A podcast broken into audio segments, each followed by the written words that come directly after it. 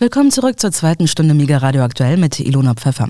Im deutschsprachigen Raum und auch international gilt der renommierte Goldmarktanalytiker und Edelmetallexperte Dmitri Speck als ausgewiesener Fachmann für Fragen zu Gold, Silber und vor allem zu Goldpreismanipulation. Diese hat er bereits seit Jahrzehnten systematisch nachgewiesen und auch in seinen Büchern und Analysen dargelegt. Dazu hatte sich Herr Speck erst kürzlich im Interview bei unserem Medienpartner Axino Capital geäußert, was wir ebenso in unserem Programm hatten. Jetzt im neuen Interview mit meinem Kollegen Alexander Boos für Mega Radio Aktuell spricht er über seine aktuellen Analysen zum Gold- und Silbermarkt, wie auch über überschuldete Staatsfinanzen, Währungen und die Zentralbankpolitik. Seine These, wenn der Goldpreis es jetzt schafft, dauerhaft und nachhaltig die 2000 Dollar je Unze Marke zu durchbrechen, dann ist der Weg frei nach oben. Gold könnte danach noch stärker steigen. The trend is your friend, betont Herr Speck dabei. Dabei kommentiert er auch Aussagen von unserem Radiopartner bei HKCM Management in Stuttgart, wo er ebenso vor kurzem im Interview war. Außerdem äußert sich der Experte Dmitri Speck zu aktuellen Überlegungen im Goldbereich der BRICS-Staaten, vor allem von China. Herr Speck, ja, wieder mal vielen Dank im Namen der Mega Radio Aktuell Redaktion, dass Sie uns wieder mit Ihrer Expertise zur Verfügung stehen. Vielen, vielen Dank dafür und ich würde gleich mal reingehen. Wie schätzen Sie denn die aktuelle Entwicklung des Goldpreises in den letzten Monaten ein? Der Goldpreis lag ja einige Zeit und liegt auch jetzt wieder relativ stabil über 2000 US-Dollar je Unze. Ja, wie fällt da Ihre Analyse aus? Also der Goldpreis ist jetzt seit über drei Jahren an dieser Widerstandszone um die psychologisch wichtige Marke von 2000 US-Dollar pro Feinunze ist aktuell drüber und wenn er diesen Widerstand nachhaltig reißt, das ist so bei 2050, 2080 oder so, äh, und dort dann sehe ich äh, ihn technisch, markttechnisch erstmal frei. Das heißt, es sind auch deutlich höhere Kurse möglich. Ähm, noch hat er das aber nicht komplett hinter sich gelassen. Also aktuell ist er über 2000. Das war im April, Mai diesen Jahres aber auch schon mal. Wie gesagt, er muss richtig drüber gehen, um hier charttechnisch frei zu werden. Und nachdem der Widerstand über sich über mehr als drei Jahre gebildet hat, ist dann die, die Aussicht natürlich besser, als wenn es nur ein kurzfristiger Widerstand wäre.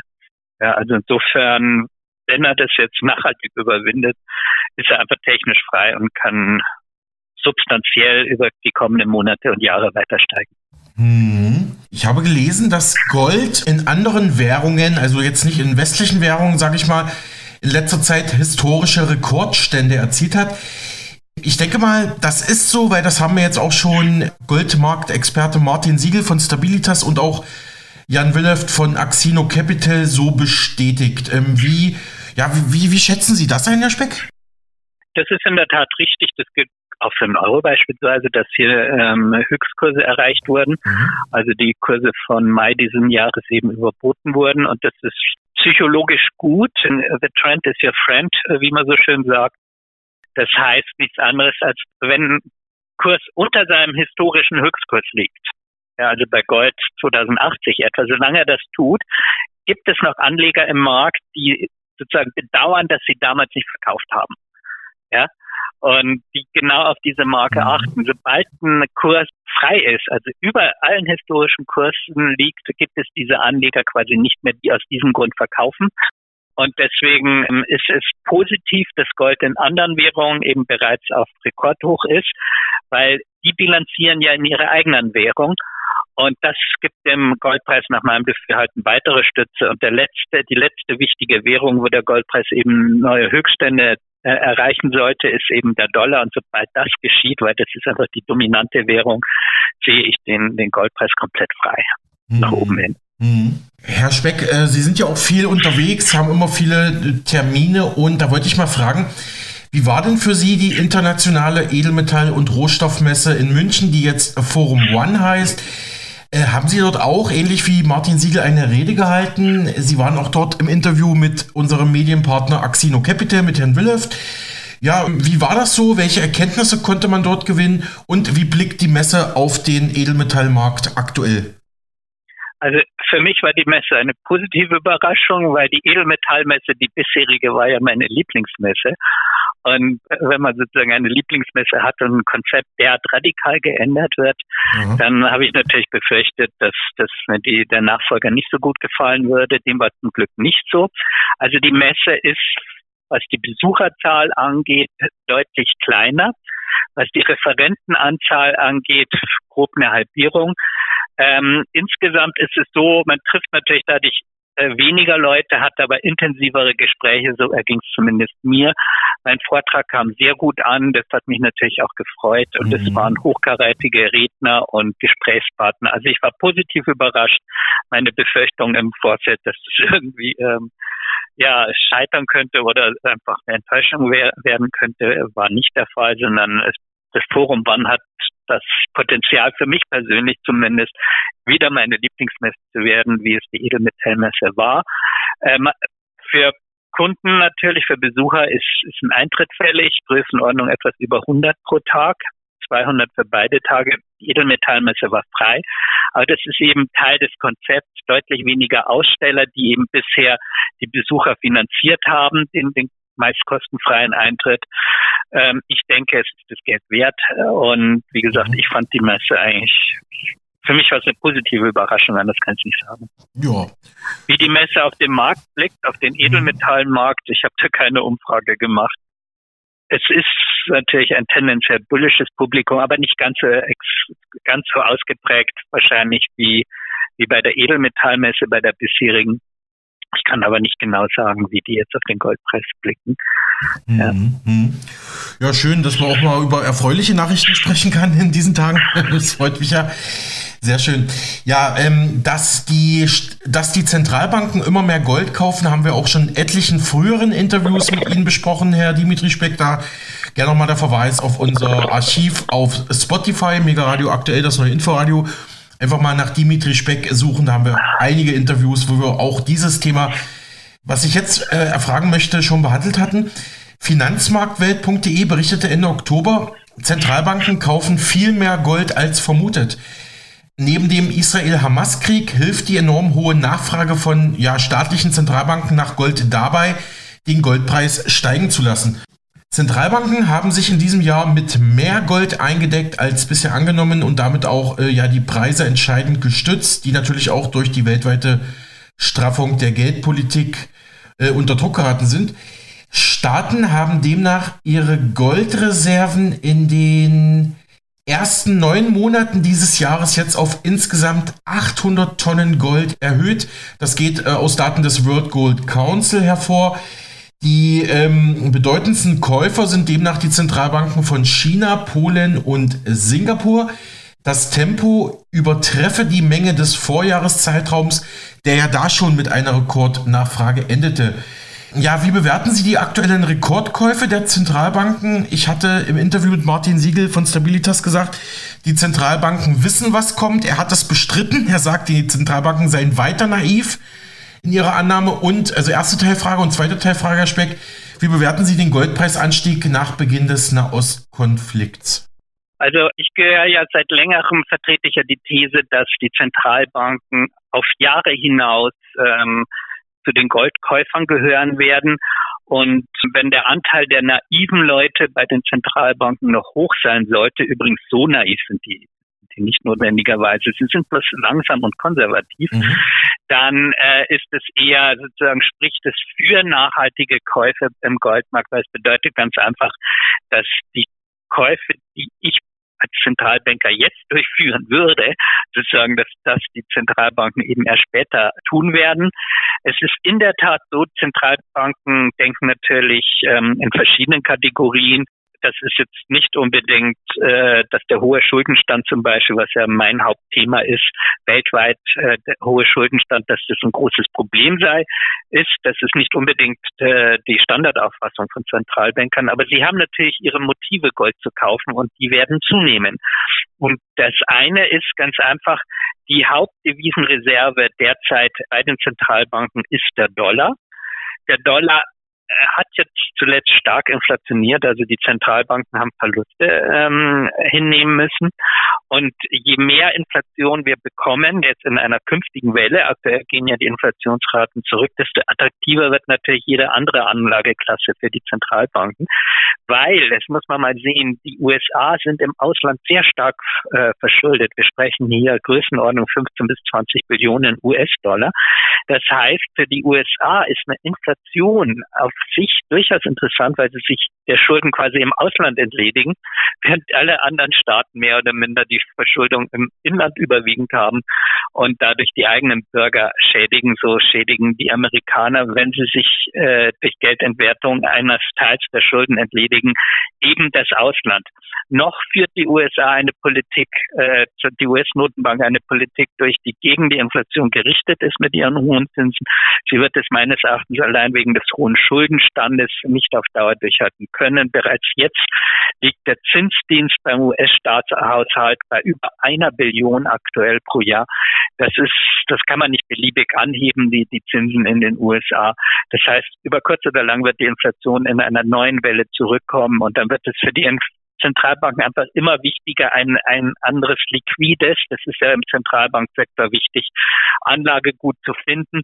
Und da die anderen Währungen wie der Euro, der Yen oder britische Pfund oder der chinesische Yuan auch ihre Krankheiten haben, sage ich mal, kommt Gold hier eben sehr gut in Frage. Deswegen kaufen die Zentralbanken. Und das Zweite, sind die Sanktionen gegen Russland, die haben nochmal ganz klar gemacht, dass Währungen, äh, nationale Währungen als Devisenreserve gehalten eben als politisches Druckmittel angewendet werden können. Und wieso soll Saudi-Arabien und andere Länder sich dieses, diesem Risiko aussetzen?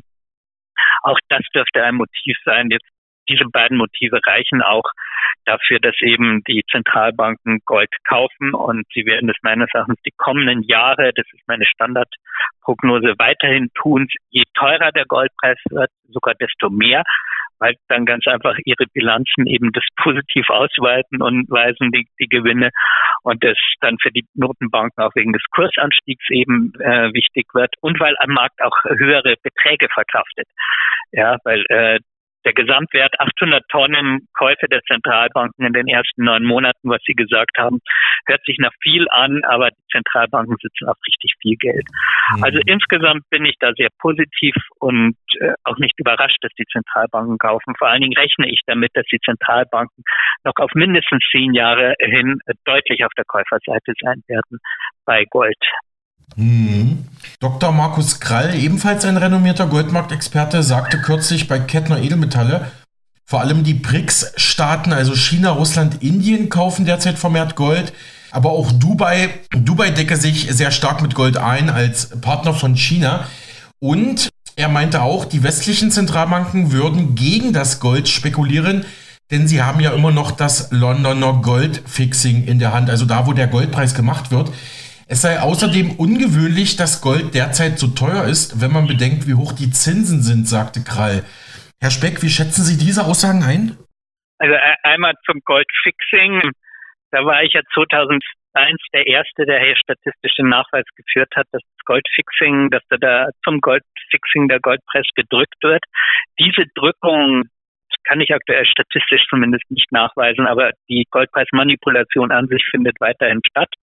Dann äh, die andere Überlegung von ihm, dass es, äh, wie haben Sie es formuliert, dass es überraschend ist, dass mhm. die, der Goldpreis steigt, oder vielleicht hat das auch positiv gemeint, dass eben ein positives Zeichen ist, dass der Goldpreis auch trotz der gestiegenen Zinsen stieg. Mhm. Das ist, da muss man vielleicht auch die Historie sehen. Oder erstmal als Vorbemerkung, der Goldpreis hängt nicht so sehr von den Zinsen ab, sondern von, der, von den sogenannten Realzinsen, also dem äh, Zinssatz, den man bekommt, abzüglich der Inflationsrate. Das heißt, wenn der Sparer, wenn die, Inflation zum Beispiel bei 10 Prozent liegt, der Sparer aber 20 Prozent Zinsen bekommen würde, dann ist es ja für den Sparer immer noch interessant, äh, Sparguthaben zu halten. Wenn die Inflation aber bei 10 Prozent liegt und der Sparer bekommt 0 Prozent Zins, ja, dann verliert er und dann gehen die Anleger typischerweise ins Gold. Und jetzt hatten wir eine Phase stark steigender Inflationsraten bei damals noch geringen Zinsen. Das war so vor ein, zwei Jahren, als die Inflation ja gerade hier in Deutschland auch nach oben schoss, auch in den USA. Und bei einem ähnlichen äh, Inflationsanstieg, bei unveränderten primär oder zuerst unveränderten Zinsen war es in den 70er Jahren steht so, dass der Goldpreis in der Spitze um mehr als das Doppelte zugelegt hat. Das heißt, der Goldpreis müsste längst bei 4000 Dollar stehen. Das tat er aber nicht. Ja, ganz im Gegenteil. Am Ende dieser Inflationsschubsperiode war er mehr oder minder unverändert auf Dollarbasis. Und meines Erachtens hat er sozusagen den ersten Anstieg versäumt. Der hätte sehr stark, gemäß historischen Vorbildern eben sehr stark hätte ausfallen müssen. Und deswegen kann es sich der Goldpreis ohne weiteres leisten, den Rückgang der Inflation und den Anstieg der Zinsen aktuell eben auch nicht mit einem Rückgang zu beantworten. Es wäre was anderes, wäre der Goldpreis auf 4000 gestiegen. Dann würde ich jetzt sagen, ein Rückgang auf 3000 oder so angesichts der gefallenen Inflationsraten, der gestiegenen Zinsen wäre ganz normal. Aber er ist ja nicht auf 4000 gestiegen. Ja, insofern holt er meines Erachtens aktuell hier auch Anstiege nach, die er längst in der Inflationsphase aus verschiedenen Gründen diesmal nicht durchgeführt hat, im Unterschied zu ähnlichen Phasen in den 70er Jahren. Und es ist ein Zeichen der Stärke von Gold. Meines Erachtens wird der Goldpreis hier noch viel mehr nachholen, weil die Inflation ja nicht verschwindet. Ja, also sowohl die Geldentwertung ist ja da, sie ist, wir haben ja keine negativen Inflationsraten und ich rechne auch mit weiteren Inflationswellen.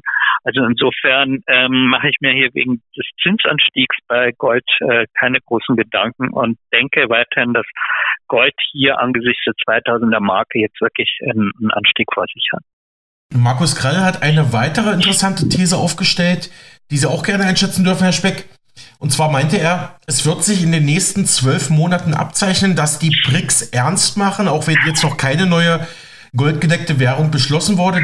Denn er hat es so ausgedrückt, wenn die Chinesen den Stecker ziehen, also ernst machen mit ihrer Goldpolitik, könnte der Goldpreis wohl auf über 5000 US-Dollar je Unze steigen.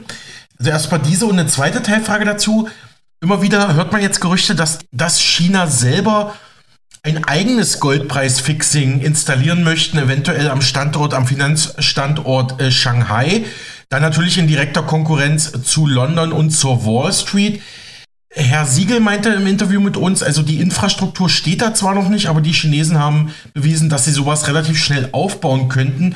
Ist natürlich auch die Frage, wie das der Weltmarkt dann annimmt. Aber zwei Teilfragen. Also Kralls Prognose 5000 Dollar je Unze, wenn die Chinesen ernst machen. Und ähm, sehen Sie die Möglichkeit, dass die Chinesen vielleicht bald selber ein Goldpreisfixing ähnlich wie in London machen? Dann natürlich auch in direkter Konkurrenz zum Westen? Also China und Gold, da wird sehr viel ähm, überlegt. Also das gilt auch für BRICS. Ähm, wir müssen uns überlegen, was ist eigentlich das Interesse der Chinesen? Die Chinesen haben einen Leistungsbilanzüberschuss und wollen diesen sinnvoll anlegen. Das ist das primäre Interesse, zumindest wenn sie rational denken. Noch haben die Chinesen vermutlich nicht so viel Gold, ja, die Schätzungen gehen hier aber weit auseinander, wie viel Gold sie tatsächlich haben und wie viel Gold auch der, der Staatssektor hat. Also sprich staatliche Pensionskassen, staatliche Fonds und die Zentralbank zusammen, also nicht nur die ausgewiesene Zentralbank Goldmenge. Da gehen die Spekulationen und Berechnungen weit auseinander. Aber gegenüber der Wirtschafts Leistung ist es noch nicht so meines Erachtens, dass, dass China hier so viel Gold hat, dass es im chinesischen Interesse ist, dass der Goldpreis bei 5000 steht. Das vermute ich, das weiß ich aber genauso wenig äh, wie irgendjemand anderer. Grundsätzlich, wie gesagt, ist es im chinesischen Interesse eigentlich stetig Gold zu kaufen und das Defizit damit auszugleichen. Das wäre zumindest das, was ich als rationaler Investor machen würde, wenn ich Chinese wäre. Was die BRICS angeht, äh, sind die ja, muss man auch mal sich vergegenwärtigen, die sind weit weniger einheitlich als zum Beispiel die Europäische Union, die Länder. Also Indien zum Beispiel und China äh, sind, sind sich nicht so nah. Indien hat sich jetzt sogar erstmals verteidigungspolitisch auf die Seite der USA geschlagen, wenn ich es richtig sehe, erstmal seit dem Zweiten Weltkrieg. Äh, auch hier muss man äh, sehen, dass von daher meines Erachtens eben keine politische Entscheidung pro Gold in den nächsten zwölf Monaten zu erwarten ist. Genauso wenig wie es eben auch nicht zur goldgedeckten Handelswährung und so weiter gekommen ist, wie vermutet worden ist. Was den Goldpreis auf 5000 Dollar angeht, wie gesagt, ich bin bullish für Gold und ich bin eben auch als unter anderem aus diesem Grund bullish, aber eben rein ähm, nicht politisch gesehen nicht als politische Entscheidung, sondern eben weil äh, die Chinesen und andere Länder eben in Gold investieren müssen, wenn, wenn sie ihre Währungsreserve sinnvoll anlegen äh, wollen. Das, das ist für mich der, der Hauptgrund. Und das werden, wie gesagt, die Zentralbanken machen. Aber es wird keine Wumms-Entscheidung, sage ich mal, geben, keine Doppelwumms-Entscheidung oder wie auch immer man das nennen möchte. Heutzutage ist die Sprache da ja etwas entglitten oder Stecker ziehen oder sonst was. Ja. Ähm, was das auch immer konkret äh, dann, dann meinen möge, so eine politische Entscheidung sehe ich nicht. Also hier wird nicht äh, eine Rede halten und sagen, so, wir nehmen jetzt noch Gold an und dann wird der Goldpreis explodieren. Das, das wäre nicht damit rechne ich nicht. Also ich rechne damit, dass einfach stetig da gekauft wird, Gold, und dass der Goldpreis schön weiter steigen wird, mhm. sobald der Widerstand bei 2000 deutlich hinter sich gelassen wird, eben deutlich stärker. Mhm, mhm. ja, und was das mhm. Fixing angeht, ähm, das kann kommen, aber auch hier, das wird keine, äh, kein, kein, kein Knaller werden oder so, wenn die ein Fixing machen, sondern eben ein weiterer Schritt, äh, dieses Raums und Chinas hier eben an äh, ein bisschen an Bedeutung stetig zu gewinnen. Ja, so würde ich das eher sehen, sofern dieses Fixing kommen wird. Ja. Hm. Aber auch hier muss man natürlich sehen, dass der Yuan ja international noch nicht frei gehandelt wird. Also das sind noch viele Hürden äh, zu sehen. Ich möchte ja auch mal ein, einen Punkt einwenden. Die Amerikaner haben die Briten damals schon in den, in den 1920er Jahren ökonomisch überholt. Und es hat bis zur Suez-Krise in 56, glaube ich, also 30 Jahre gedauert, bis dann endgültig klar war, dass die Briten nicht mehr das Imperium sind, sondern die Amerikaner, zumindest im Westen damals. Und auch die Ablöse des britischen Pfunds hat so lange gedauert. Also das sind alles Sachen, die dauern. Aber eben Sachen, die stetig in den kommenden Jahren auch dem Goldpreis Unterstützung geben werden. Mhm. Ja, sehr interessant. Ja, jetzt kommen wir natürlich noch mal, jetzt kommen wir natürlich auch noch mal zu Ihrem Spezialthema, Herr Speck, äh, und zwar die Manipulation beim Goldpreis. Wie ist doch aktuell die Lage? Wir hatten vor wenigen Wochen bei uns im Radioprogramm gespielt den Beitrag von Jan Willeft von Axino Capital. Dort ging es um, ging's um den Fall von zwei JP Morgan Banker, die jetzt in den USA gerichtlich verurteilt wurden, weil sie über acht Jahre hinweg den Gold- und Silberpreis systematisch manipuliert haben. Da spricht man von 10.000 Manipulationssequenzen, die da wohl gemacht worden sind. Und da wurde auch noch mal ein älteres Interview von Ihnen bei Axino gespielt. Und da, ja, haben Sie gesagt, Gold und Silber sind über Jahre hinweg manipuliert worden. Das habe ich ja schon bereits seit 2001 nachweisen können, wie da die Edelmetallpreise über die Terminmärkte manipuliert worden sind. Hatten wir auch schon in ganz vielen früheren Interviews, verweise ich auch noch mal gern auf Spotify zum Beispiel das Interview zu ihrem Buch Geheime Goldpolitik. Und ja, jetzt natürlich nochmal die typische Journalistenfrage. Wann hört die äh, Goldpreismanipulation und Goldpreisdrückung auf? Und ja, wie bewerten Sie diesen, ja, diesen aktuellen Fall bei JP Morgan? Martin Siegel von Stabilitas meinte, gut, da haben jetzt zwei Banker halt mit dem Markt gespielt. Das kommt eigentlich täglich vor. Der hat ja jetzt nicht so die große Dramatik hintergesehen. Also das sehe ich ein bisschen anders als die Goldpreismanipulation. Ähm, muss man ganz klar sagen, ähm, das geht eben aus den Gerichtsurteilen und aus den Vergleichen. Da geht es ja um hunderte Millionen, die die Banken schon bezahlt haben als Vergleichsstrafe. Ähm, nicht hervor. Es ist keine äh, Manipulation äh, wie, wie bei anderen Märkten, die es immer mal wieder gibt, sondern äh, die Goldpreismanipulation ist im Jahre 1993 als auch Vorschlag von Greenspan in einer internationalen Besprechung, sage ich mal, ähm, von Notenbanken beschlossen worden, damals mit dem Ziel, dass der Goldpreis nicht über 400 US-Dollar pro Feinunze stehen soll und ging am 5. August 93 vom Terminmarkt an der New Yorker Comics aus. Ja. Und diese Manipulation wurde dann teilweise sozusagen auf den privaten Sektor ausgegliedert. Das war damals auch ganz klar US-Politik, Interventionen an den Märkten weg von den Zentralbanken zu nehmen und an äh, private Bankinstitute eben äh, zu verlagern.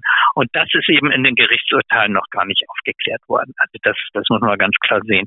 Die aktuelle Lage bei den Manipulationen ist, äh, statistisch ist sie viel schwerer nachzuweisen als bis 2011, 14 diese Größenordnung. Ähm, die letzte Episode, die ich ziemlich klar identifizieren konnte als Goldpreisdrückung, ist jetzt, glaube ich, auch schon ein, zwei Jahre her, zwei Jahre sogar. Ja, der aktuelle Stand, ich habe ja vorhin gesagt, ähm, dass der Goldpreis eigentlich angesichts dieser Inflationswelle deutlich hier, höher stehen müsste, wenn man eben historische mhm. Vergleiche mhm. heranzieht, nämlich in der Spitze um das Doppelte, was ja auch viele Anleger dann enttäuscht hat, ja, äh, hat meines Erachtens eben unter anderem, äh, wenn auch wenige Manipulationsepisoden äh, Episoden, äh, als Ursache, aber auch andere Ursachen, zum Beispiel, dass es ähm, Bitcoin gibt wo, wo eben manche Leute denken, das ist jetzt das neue Gold. Was anderes ist auch, dass die Anleger weiterhin ein enormes Grundvertrauen in die Zentralbanken haben, weil eigentlich die letzten 40 Jahre jede Krise gemeistert werden konnte und damit weiter steigenden Aktienkurse, weiter steigende Aktienkurse zur Folge hatte. 87, 2000, 2008 die Finanzkrise, die Corona-Krise und so weiter. Also die Anleger haben quasi ein Grundvertrauen in die Zentralbank, dass die eben mittels Geldschöpfung, sage ich mal, und Kreditübernahme ähm, die Märkte immer retten würden. Das hat auch meines Erachtens eben Einfluss darauf gehabt, dass sie eben gar nicht die Flucht ins Gold gesehen haben. Aber man muss es eben sehen. Alle bisherigen Krisen waren eben nicht inflationär und konnten durch Geldschöpfung bekämpft werden. Wir haben jetzt ein, eine Inflationsproblematik, und würden die Zentralbanken jetzt wieder mit Geldschöpfung antworten, würde die Inflation sozusagen weiter steigen. Insofern, wir sind in einem neuen Marktumfeld. 2021, 2022 begannen in den USA die Aktien zu fallen. Die Blase ist am Platzen meines Erachtens. Wir kriegen ein neues Umfeld, auch am Immobilienmarkt, auch bei den Zinsen. Überall haben wir eine Trendwende der Trends der vergangenen 40 Jahre. Und meines Erachtens wird hier eben Gold der Profiteur sein. Ja, es hängt also die Goldpreismanipulation kann diesen Anstieg nicht mehr verhindern, ja, weil die Zentralbanken auch kein physisches Gold in den Markt mehr werfen wollen. Die wollen es ja nicht loswerden. Keine Zentralbank will ihr Gold verkaufen. Die sind ja auch nicht blöd mittlerweile. Mhm. Früher waren sie blöder, was das angeht. Und insofern denke ich, der Staat wird immer ein Auge auf den Goldpreis werfen. Das, oder nicht immer, aber wahrscheinlich noch für viele Jahrzehnte.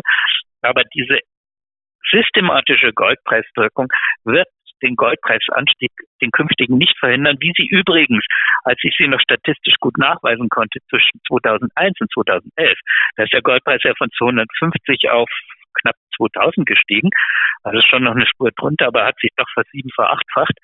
Äh, da fanden systematisch Goldpreisdrückungen statt und der Goldpreis stieg trotzdem. Ja, also und aktuell finden diese systematischen Goldpreisdrückungen zumindest nicht in einem Umfang statt, dass ich sie nachweisen kann. Deswegen sehe ich keinen Grund, wieso der Goldpreis äh, hier durch Goldpreisdrückungen am Anstieg gehindert werden kann. Hm. Ja, letzte Frage, Herr Speck. Lassen Sie uns noch mal auf Silber schauen. Unser Radiopartner, der Ökonom Philipp Klinkmüller von HKCM Management in Stuttgart, sagte kürzlich, also er sei nicht bullisch bei Silber, er erwarte keinen Ausbruch nach oben bei Silber und sieht eher einen Abverkauf am Silbermarkt. Stimmen Sie ihm zu oder sehen Sie es anders und wie ist die Lage beim Silbermarkt aktuell Ihrer Analyse nach?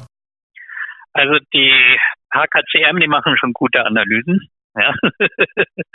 Ihre Methode mhm. ist mit Elliott Wave sogar zyklische Methode, weil ich bin ja eher auch ein Zykliker, sei mhm. es was den Kreditzyklus angeht, den ich jetzt nach Jahrzehnten der Aufschuldung jetzt in der Gegenbewegung sehe, die auch mindestens ein Jahrzehnt dauern wird. Sei es, mein zweites Steckenpferd ist ja die Saisonalität, die Jahressaisonalität. Und ähm, da ist zum Beispiel äh, sozusagen die, die Silber sehr positiv bis Ende Februar übrigens. Das ist die mit Abstand beste Phase für Silber. Also da tun sich quasi zwei zyklische Theorien jetzt unterschiedliche Ergebnisse bedienen, sage ich mal.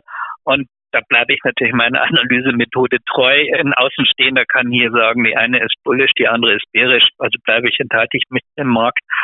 Was die langfristige Aussicht von Silber angeht, äh, Silber hängt ja, was das angeht, an Gold. Allerdings steigt Silber prozentual typisch deutlich stärker, wenn wir eine Honce sehen. Das heißt, wenn das Szenario eintritt, von dem ich ausgehe, dass wir eben Monate und Jahre steigenden Goldpreise sehen werden, dann sollte Silber prozentual noch deutlich stärker steigen, weil Silber relativ zu Gold einfach sehr günstig ist. Ähm, das kann man einfach sehen, wenn man das Kursverhältnis der beiden anschaut. Und weil Silber eben, äh, weil es viel weniger gehortet wird in Tresoren, im Falle eines Anstiegs eben deutlich stärker steigt, weil einfach weniger aus dem Bestand dann äh, kommt. Ja, also insofern, ich sehe es von meiner Zyklenmethode der Saisonalität her, sehe ich eben Silber bullish auch die nächsten Monate, im Gegensatz eben zum Herrn Klinkmüller. Und langfristig oder mittel- und langfristig sehe ich eben Gold auch sehr bullish und äh, Silber noch bullischer. Also das, in dem Fall kommen wir einfach nicht zusammen. Da kann man mal auch anderer Meinung sein. Das ist an den Märkten so. Wie gesagt, die Jungs sind gut, aber hier bin ich schon positiver gestimmt. Hm. Vielleicht an der Stelle noch mal ein kleiner Tipp für unsere Hörer. Und zwar, Sie waren ja bei HKCM im Interview. Das ist veröffentlicht worden auf YouTube am 1. Oktober 2023 auf dem Kanal von HKCM Management in Stuttgart. Also der Kanal heißt direkt HKCM und das Interview heißt Die größte Finanzblase aller Zeiten. Interview mit Dimitri Speck, so heißt ja auch ihr Buch, äh, Die größte Finanzblase aller Zeiten. Da haben sie mit Klinkmüller Geschäftspartner Philipp Hopf ein Interview geführt. Wir hatten ihn auch schon bekommen. Sie jetzt wieder und wer sich das Interview anschauen kann, kann gern mal auf YouTube HKCM klicken. Die größte Finanzblase aller Zeiten. Interview mit Dimitri Speck erschien dort am 1.10.2023 und auch besten Dank im Namen der Mega Radio Aktuell Redaktion für dieses Interview. Vielen Dank, Herr Speck. Ich freue mich auf weitere Gespräche. Immer wieder eine Freude und Ehre, mit Ihnen reden zu dürfen. Alles Gute. Vielen Dank. Tschüss sagt im Gespräch mit meinem Kollegen Alexander Boos der renommierte Goldmarktexperte und Experte für Vermögensschutz Dmitri Speck. Von ihm sind zum Thema unter anderem folgende Bücher erschienen. Die größte Finanzblase aller Zeiten 2022 im Finanzbuchverlag und auch Geheime Geldpolitik, warum die Zentralbanken den Goldpreis steuern von 2013. Mehr Informationen finden Sie online unter www.seasonax.com oder bei seinem Börsenbrief Sicheres Geld. Seit über 20 Jahren der konservativste Börsenbrief Deutschlands für alle Sparer und Geldanleger. Und wir bleiben beim Thema Wirtschaft und Finanzen. Wir hatten ja erst diese Woche erneut mit dem ebenfalls renommierten Goldmarkt- und Finanzmarktexperten Martin Siegel von Stabilitas Fonds über Gold und Silber gesprochen, aber auch über die Bankenkrise, die seit dem Frühjahr, seit der Übernahme der Schweizer Großbank Credit Suisse durch die UBS es immer noch nicht ausgestanden ist. Dazu hatte mein Kollege Alexander Boos Herrn Siegel auch eine Frage im Interview gestellt. Ausgangspunkt dafür war eine Aussage zur Bankenkrise von Martin Siegel, ebenfalls bei unserem Radiopartner Axinial Capital. Das war auf der letzten Edelmetallmesse in München im November. Dort nannte Finanzmarktanalytiker Siegel außerdem Gründe, woran der Euro demnächst als Währung zerbrechen könnte.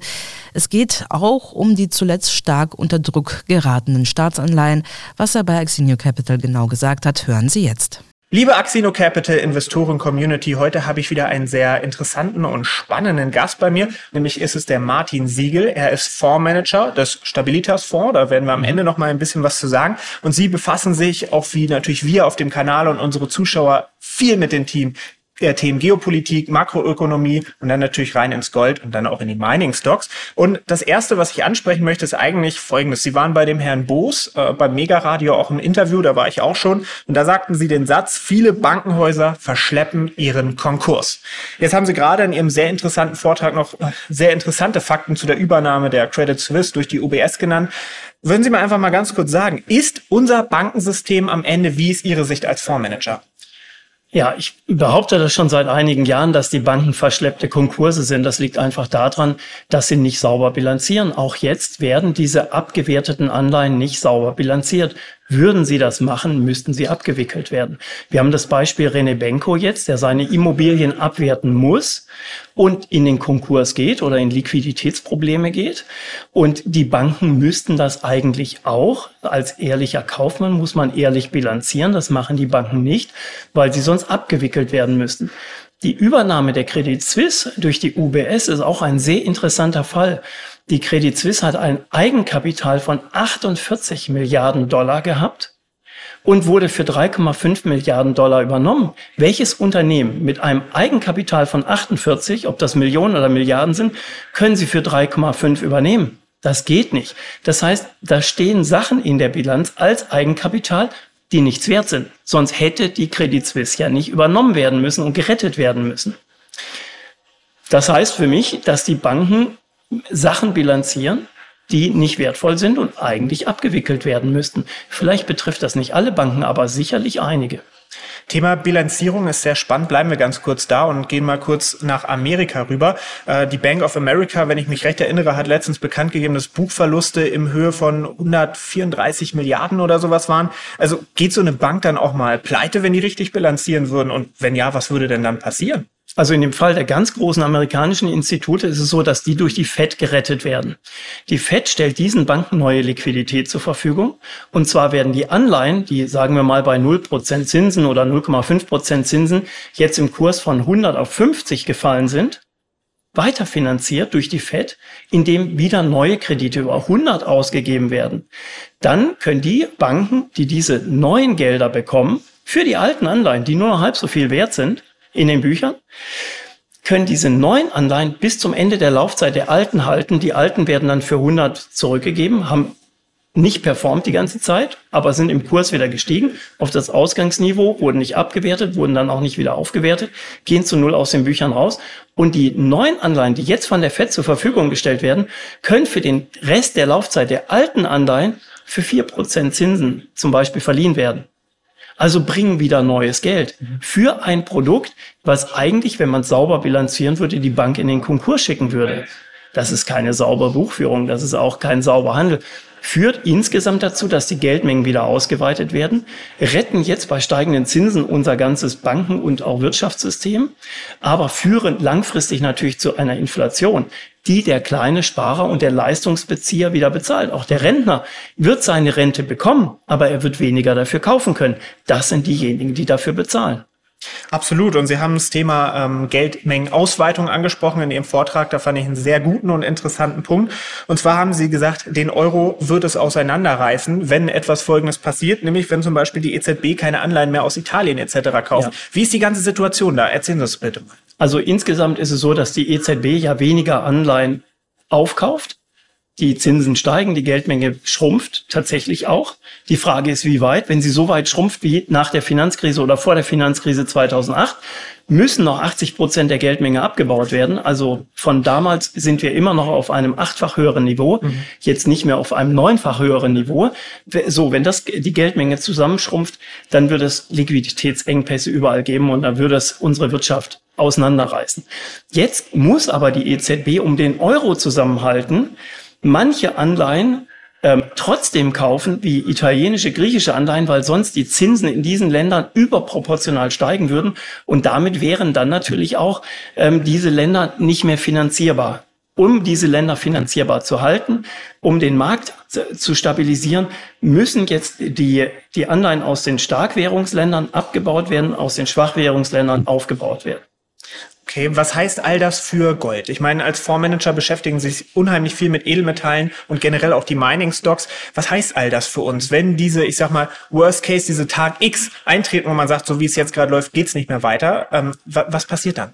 Also das, was absehbar ist, dass die Fed und auch die EZB diese Politik mit steigenden Zinsen und Inflationsreduzierung, die sich ja aber sowieso ja reduziert, weil die Lieferketten ja wieder nach Corona intakt gekommen sind, Sie bekämpft die Inflation, die es eigentlich gar nicht mehr gibt. An den internationalen Rohstoffmärkten sind viele Rohstoffe seit zwei Jahren schon im Abwärtstrend ähm, und deutlich wieder gefallen. Die sind gestiegen wegen der Lieferketten und später, als der Krieg in der Ukraine ausgebrochen ist, schon gefallen. Also die sind schon vorher gefallen, bevor der Krieg ausgebrochen ist. Also es gibt verschiedene Sachen, die sich überlagern. Natürlich hat der Kriegsausbruch in der Ukraine vorübergehend bei manchen Produkten zu weiteren Preisanstiegen geführt.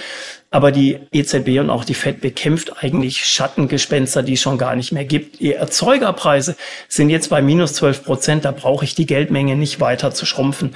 Da fallen die Preise schon, weil, wie gesagt, die Konkurrenz wird wieder stärker. Ähm, was passieren wird? Die um die Staaten und die Banken finanzierbar zu halten, muss neues Geld gedruckt werden. Wenn man das nicht macht, landen wir in einer ausgewachsenen Weltwirtschaftskrise. Das wird normalerweise vermieden, weil dann ja auch Regierungen kollabieren und so weiter und die Länder ja, und auch viele Assets dann ihren Wert verlieren. Das führt immer zu Anspannung, zu Ängsten und da, ähm, da ist es viel, viel schwieriger, so eine Wirtschaftskrise zu handeln, als eine Inflation, über die ich bei vielleicht zehn Prozent Inflationsrate, fünf Prozent Lohnzuwachs, fünf Prozent von meiner Kaufkraft verliere oder vielleicht äh, 20 Prozent von meinem Vermögenswert von meinem Haus, in dem ich sowieso wohne. Das ist viel leichter äh, zu managen. Deswegen gehe ich davon aus und die Vergangenheit war ja auch, hat die Politik immer so gehandelt, mindestens seit der Finanzkrise 2008, dass die Geldhähne im Zweifelsfall wieder aufgedreht werden man sagt dann, okay, die Inflation haben wir jetzt aus, ausreichend bekämpft, die Geldhähne werden wieder aufgedreht, dann werden alle Preise steigen. Aktien, Immobilien, Gold, Basismetalle, Rohstoffe, alles wird steigen. Die Sparer werden natürlich wieder Kaufkraft verlieren, weil sie weniger Zinsen kriegen, als die Inflation sein wird. Und das wird der Ausweg sein. Das ist meine Prognose. Ganz hundertprozentig sicher kann man es nicht wissen, weil man nicht weiß, was hinter den Kulissen abgesprochen ist. Das entscheiden nicht wir, das entscheiden andere Menschen. Leider sind die Märkte nicht so frei, wie wir gerne hätten wahrscheinlich. Ähm, ich fand gerade ganz spannend, Sie haben noch gesagt, naja, also an den Märkten sind Rohstoffe recht günstig. Jetzt lassen wir uns mal ganz kurz noch auf die Energierohstoffe eingehen. Wenn ich auf meinen Vertrag gucke für den Strom zu Hause, äh, ich weiß es nicht im Detail, aber ich meine, ich habe mal einen abgeschlossen, also um die 30, 40 Cent. Ich bin leider umgezogen, als die Preise hochgingen. Äh, ich sollte mich vielleicht mal um eine Erneuerung dieses Vertrages kümmern. Kann das sein? Ja, an den äh, Rohstoffbörsen ist der Strompreis im letzten, in den letzten zwölf Monaten um 80 Prozent gefallen. Also man kann jetzt an verschiedenen Strombörsen in Europa Strom für 10 Cent kaufen. Und alles zwischen 10 und ihrem Vertrag, 10 Cent und ihrem Vertrag ist die Gewinnspanne der Konzerne. Oder auch die Rettungsgelder bei Juniper und so weiter, die jetzt irgendwie eingesammelt werden, um die, die Kredite wieder zurückzubezahlen. Das muss man natürlich auch sehen. Aber auch der Gaspreis, der 2020 und 2021, also weit vor dem Ukraine-Konflikt, gestiegen ist von 4 Cent auf 180 Cent. Beim Ausbruch des Ukraine-Krieges war der Gaspreis niedriger als Ende 2021, ist jetzt auf 50 Cent gefallen.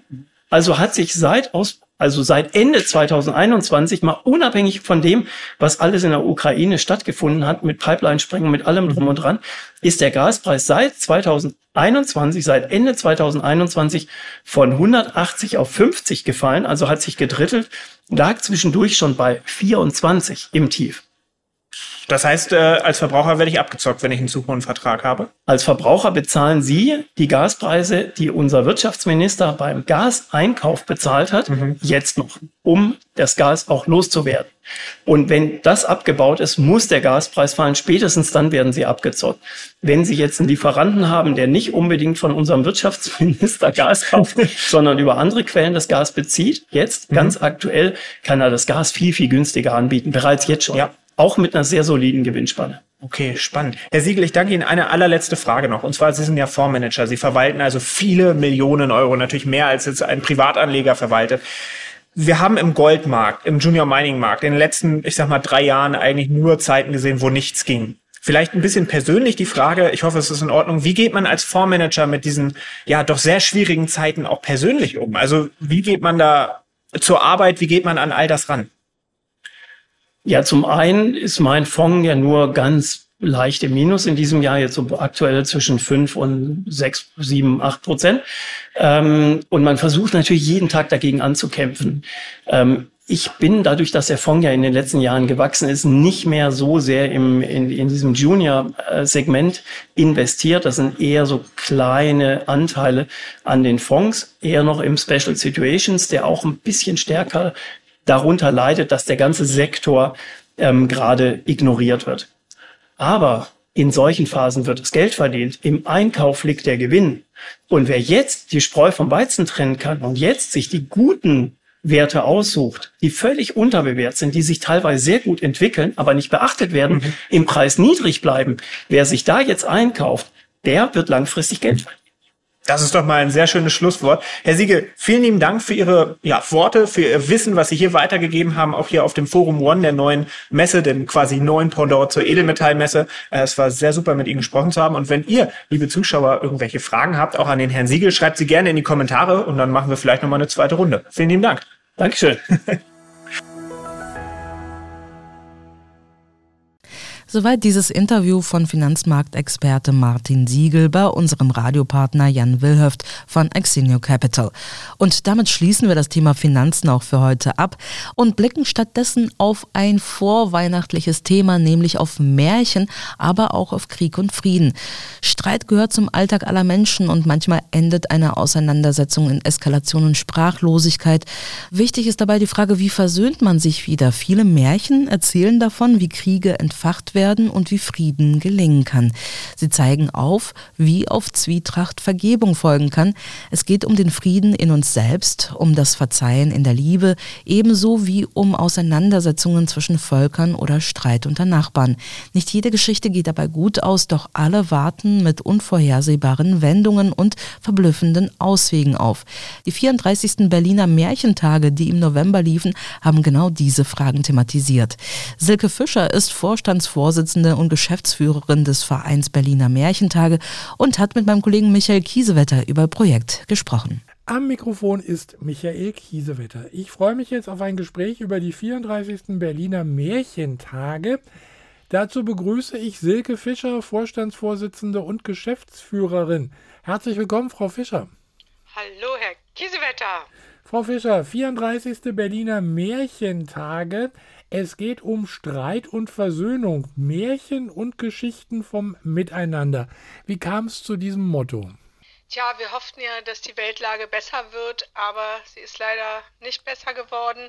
Und so haben wir im vergangenen Jahr gedacht, Mensch, Streit und Versöhnung, das ist ein interessantes Thema, was alle betrifft. Und so haben wir das gewählt. Mhm. Um eben mit unseren Märchen eben auch Geschichten zu zeigen, wie man wieder in die Versöhnung kommen kann oder wenn man sich richtig verhält, gar nicht erst in den Streit eintreten muss.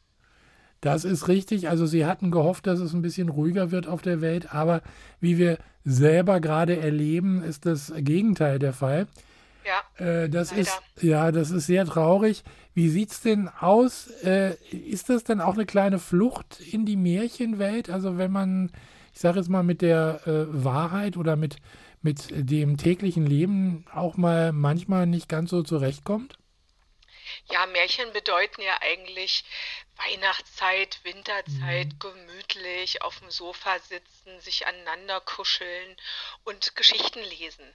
Aber wenn man sich die Märchen anguckt, sind es ja keine Ponyhofgeschichten. Es ja. wird ihnen ja auch oft vorgeworfen, ja, sie sind grausam und frauenverachtend und tierfeindlich und, und so weiter.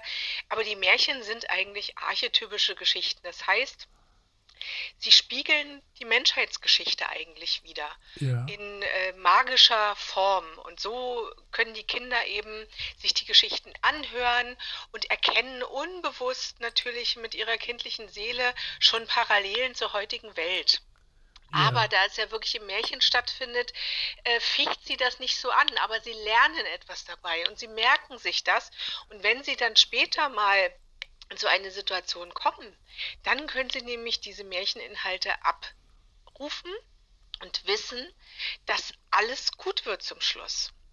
Eine spannende Geschichte ist, äh, Sie haben bei den Märchentagen ganz viele Veranstaltungen. Ich glaube, es sind über 600 in diesem Jahr. Ne? Ja, Stimmt, aber nicht nur analoge Veranstaltungen seit der Pandemie fahren wir zweigleisig. Also wir haben eine wunderbare Homepage und auf dieser Homepage sind auch ganz tolle äh, Veranstaltungen, die man sich angucken kann, wenn also zum Beispiel Leute verhindert waren oder wenn jemand krank ist, der nirgendwo hingehen kann, der kann sich dann die Märchen und Geschichten auf unserer Seite angucken. Ich habe gesehen, es gibt, glaube ich, auch einen Podcast in der Zwischenzeit. Ein Podcast gibt es nicht, aber wir haben äh, ein Symposium, ein Online-Symposium mhm.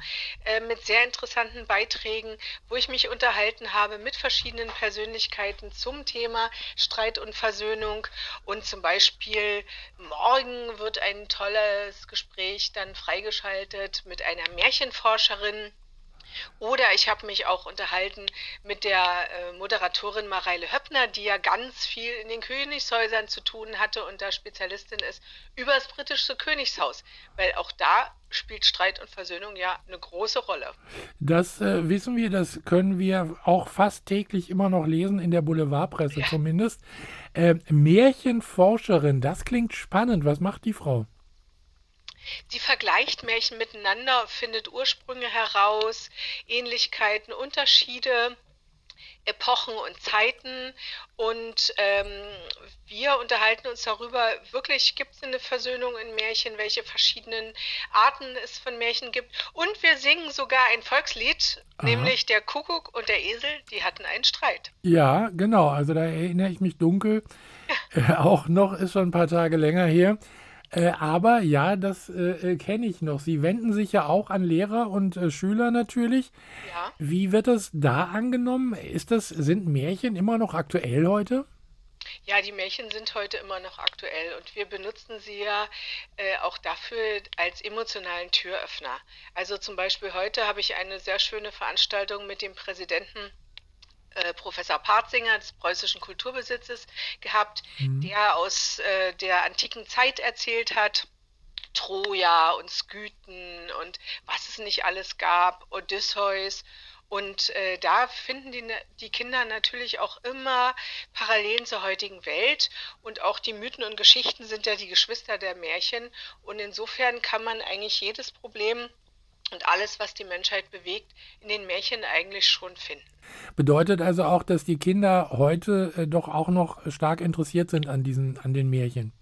Naja, man nennt es vielleicht heute nicht mehr so Märchen, mhm. aber Fantasy, ja. was ja nächstes Jahr unser The Thema sein wird, ist ja auch sehr nahe an den Märchen dran und sehr viel inspiriert. Und wenn man sich Harry Potter anguckt oder Herr der Ringe oder ja. Star Wars, sind das eigentlich Märchenformate. Das, es, äh, es, gibt ja auch in der Zwischenzeit Märchen äh, für Erwachsene. Was, wo ist da eigentlich der Unterschied? Eigentlich, ganz ursprünglich, waren die Märchen überhaupt nur Geschichten für Erwachsene. Ah, ja. Es waren Welterklärungsgeschichten, die an den langen Winterabenden in den Spinnstuben erzählt wurden oder auch in den Mühlen und Gastschenken vor der Stadtmauer, also wo auch fahrendes Volk war und es ging ziemlich heftig zu. Ja. Und eigentlich sind sie erst Kindergeschichten seit der Brüder Grimm. Die haben daraus eigentlich ein Kinderbuch gemacht und haben natürlich auch die Märchen bereinigt von anrüchigen Stellen, sodass das im biedermeierlichen Haushalt wirklich dann auch vorgelesen werden konnte. Ja. Und da hat es hat so großen Anklang gefunden, dass die Märchen bis heute eigentlich mit Kindern in Verbindung gebracht werden. Aber eigentlich sind es ursprünglich Erwachsenengeschichten. Frau Fischer, die Märchentage laufen noch bis zum 19. November. Wir haben schon gerade kurz drüber gesprochen, es gibt sehr, sehr viele Veranstaltungen. Gibt es da Ihrerseits ein paar Highlights, wo Sie sagen, das muss man unbedingt gesehen haben oder gehört haben? Also es sind ja, wie Sie schon eingangs sagten, über 600 mhm. Veranstaltungen. Mhm. Und wir haben auf unserer Homepage, die Sie vielleicht dann nochmal ansagen oder ja. ich kann sie ja auch mal sagen. Gerne www.berliner-maärchentage.de. Ja. Da gibt es eine Programmsuche und da kann jeder suchen nach Stadtbezirk, nach Tag, nach Uhrzeit, mhm. nach bestimmten Künstlern oder Veranstaltungsorten und sogar nach dem Alter der Kinder. Ja. Und insofern, ich liebe sie alle, die Veranstaltungen, aber was zwei meiner Lieblingsveranstaltungen sind, die sind ganz zum Schluss der Märchentage. Mhm. Und zwar am Samstag, den 18. Äh, November, äh, die lange Nacht der Märchenerzählerinnen mhm. und Märchenerzähler, die ist auch legendär. Und die findet zum ersten Mal im Felleshus der nordischen Botschaften statt. Also es ist eine Premiere. Ja. Und ich denke, das wird sehr schön, da die nordischen Länder ja viel mit äh, Edda, Kalle, Walla, Wichteln und Elfen mhm. zu tun haben.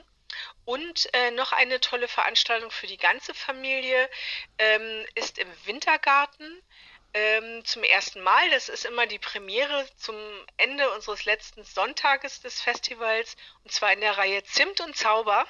Ja. die noch das ganze, äh, den ganzen Dezember geht und äh, die Weihnachtswochenende enden wird Peter Pan gespielt und das ist immer ganz toll, weil der Akrobatenkinder ja. für die ganze Familie auf der Bühne zu sehen sind. Und das ist immer ganz toll. Das glaube ich gerne. Also das lohnt sich auf alle Fälle. Wie sind Sie eigentlich zu den Märchen gekommen? Ich hatte tatsächlich eine Großmutter, die mir Märchen vorgelesen mhm. hat. Und das fand ich so toll. Und da habe ich schon als Kind irgendwie gemerkt, dass man da Parallelen ins Heute ziehen kann. Und seitdem benutze ich die Märchen selber auch immer noch als Mutmacher und Kraftbringer. Das äh, klingt äh, sehr gut. Wo lesen Sie am liebsten? Sitzen Sie dann auch zu Hause gemütlich auf dem Sofa? Oder genau. Ja, oder ist, ist es, äh, ähm, man wird ja häufiger dann auch mal gefragt, ob man auch diese modernen Medien dazu nutzt, also kleine Bildschirme, äh, diese, diese, wie heißen die Dinger, Kindle oder so, äh, wo solche Sachen elektronisch gespeichert sind. Käme das für Sie auch in Frage? Zur Not käme das für mich auch in Frage. Man kann sich ja der modernen Technik nicht verschließen. Das stimmt. Aber ich ähm, habe es sehr gerne, wenn ich ein Buch in der Hand halte, Seiten umblättern kann, das Umblättern höre, mhm. das Buch auch riechen kann. Das mag ich gerne und da ich auch schon den ganzen Tag auf den Computer starren muss, ja, ja. Habe ich dann eigentlich keine Lust mehr zu Hause auch nochmal in den Computer zu starren. Aber natürlich, wenn man eine weite Reise macht und nicht die dreibändige Ausgabe von, weiß ich nicht, mitschleppen möchte, dann macht sich so ein elektronisches Gerät natürlich auch super am Strand. Das ist richtig, das ist richtig. Gibt es ein Lieblingsmärchen, was Sie haben? Ach, das, das hat sich eigentlich im Laufe der Zeit geändert, aber ich finde das Märchen Nummer eins aus den Kindern Hausmärchen der Brüder Grimm, nämlich den Froschkönig, mhm. da finde ich die, den Anfang so schön. Und zwar lautet der, in den alten Zeiten, wo das Wünschen noch geholfen hatte, lebte einmal ein König. Und ich wünschte mir auch die Zeiten zurück, wo das Wünschen noch geholfen hat. Das, ich, das war jetzt so ein schönes Schlusswort, da kann ich jetzt gar nicht, gar nicht mehr zu sagen. Es war sehr interessant. Liebe Frau Fischer, vielen Dank für diese äh, tollen Informationen. Also ich habe hab mich sozusagen wirklich auf dem Sofa gefühlt und äh, Märchenbuch in der Hand. Ich, ich bedanke mich bei Ihnen und wünsche viel Erfolg. Äh, wir werden da auf alle Fälle auch im nächsten Jahr sicher wieder darüber berichten. Das heißt, wir hören uns dann auf alle Fälle wieder. Ja, super. Danke, Herr Kiesewetter. Ich danke Ihnen. Einen schönen Tag noch. Ihnen auch. Tschüss. Tschüss. Tschüss sagt Silke Fischer, Vorstandsvorsitzende und Geschäftsführerin des Vereins Berliner Märchentage. Ja, und damit ist unsere Sendung für heute auch schon wieder vorbei. Ich wünsche Ihnen einen schönen Tag und machen Sie es sich nach Möglichkeit gemütlich. Tschüss, machen Sie es gut.